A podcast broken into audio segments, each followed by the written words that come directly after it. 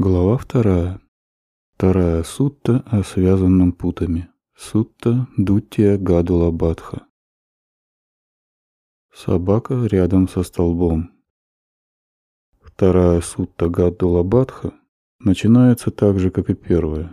Будда приводит пример с собакой, привязанной к палке, которая туго примотана к прочному столбу. Но здесь Будда говорит не о собаке, кружащей вокруг столба, а о собаке бродящей, стоящей, сидящей и лежащей рядом со столбом. Так я слышал. Однажды благословенный пребывал в Саватхе, в роще Джетты, в монастыре Анатхапиндики. Там благословенный обратился к монахам. Монахи, непостижимо начало круга перерождений. Первого момента не увидеть когда существа, окутанные неведением и скованные жаждой, начали блуждать и скитаться. Монахи, представьте, что собака привязана к палке, которая была бы туго примотана к прочному столбу или колонне. Если бы она бродила, то бродила бы рядом с тем самым столбом или колонной. Если бы она стояла, то стояла бы рядом с тем самым столбом или колонной. И если бы она сидела, то сидела бы рядом с тем самым столбом или колонной. И если бы она лежала, то лежала бы рядом с тем самым столбом или колонной. Как уже ранее отмечалось, собака не может никуда убежать, так как она привязана к палке, которая туго примотана веревкой к прочному столбу или колонне. Какую бы позу она не принимала, бродила бы, стояла бы, сидела бы или лежала, она продолжает оставаться рядом со столбом или колонной. Это мое, это я, это мое я. Затем, как и раньше, Будда сравнивает собаку с неискушенным в знании заурядным человеком. Точно так же, монахи, неискушенный в знании заурядный человек – Первое. Считает материю таковой. Это мое. Ита мама. Это я. Исохам масти. Это мое. Исоми атта. Второе. Считает чувство таковым. Это мое. Это я. Это мое я. Третье. Считает восприятие таковым. Это мое, это я, это мое я. Четвертое. Считает формации ума таковыми. Это мое, это я, это мое я. Пятое. Считает сознание таковым. Это мое, это я, это мое я. В первой сути Гаддулабадха Будда объяснил, что неискушенный в знании заурядный человек отождествляет себя с пятью совокупностями, подверженными цеплянию, двадцатью способами, являющимися двадцатью убеждениями в существовании постоянного «я». Но здесь Будда говорит, что неискушенный в знании заурядный человек отождествляет себя с пятью совокупностями, подверженными цеплянию лишь тремя способами. Первый. Неискушенный в знании заурядный человек рассматривает пять совокупностей, подверженных цеплянию, как «это мое» и «там мама», что является проявлением одержимости жаждой «танха-гаха». Второй.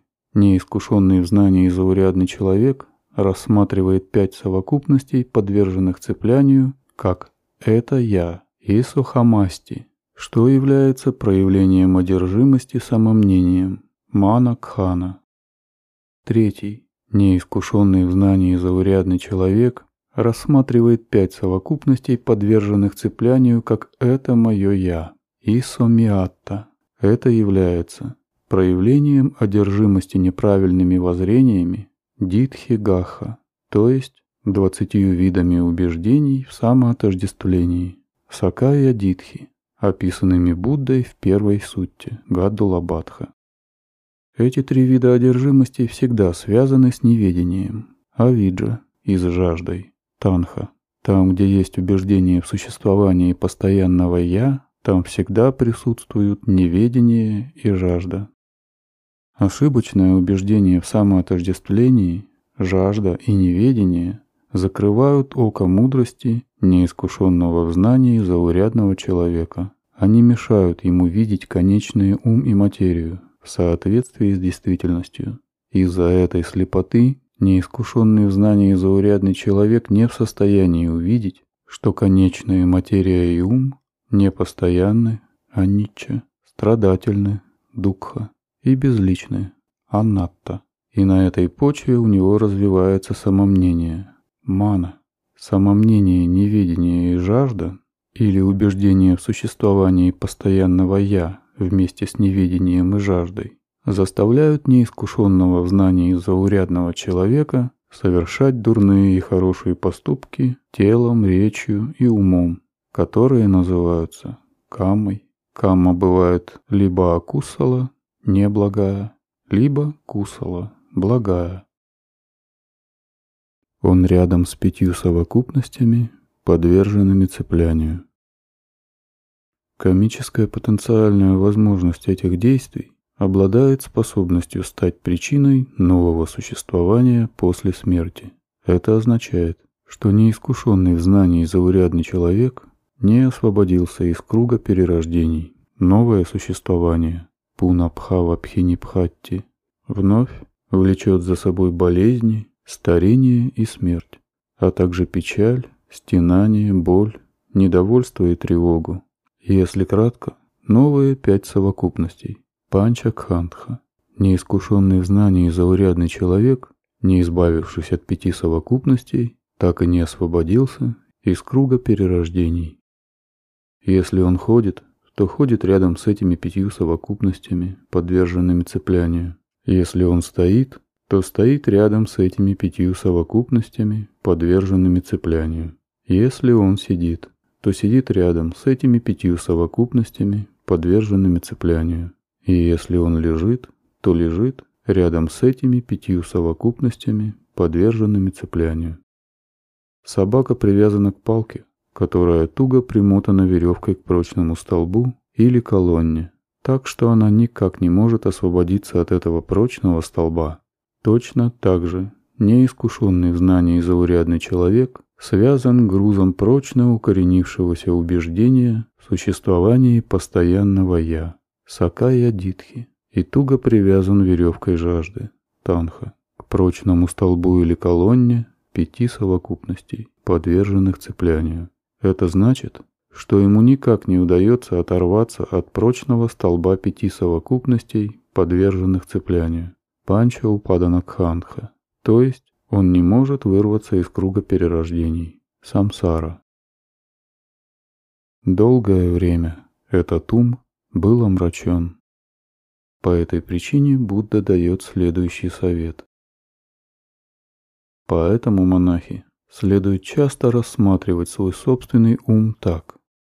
Долгое время этот ум был омрачен страстью, рага, отвращением, доса и заблуждением, моха.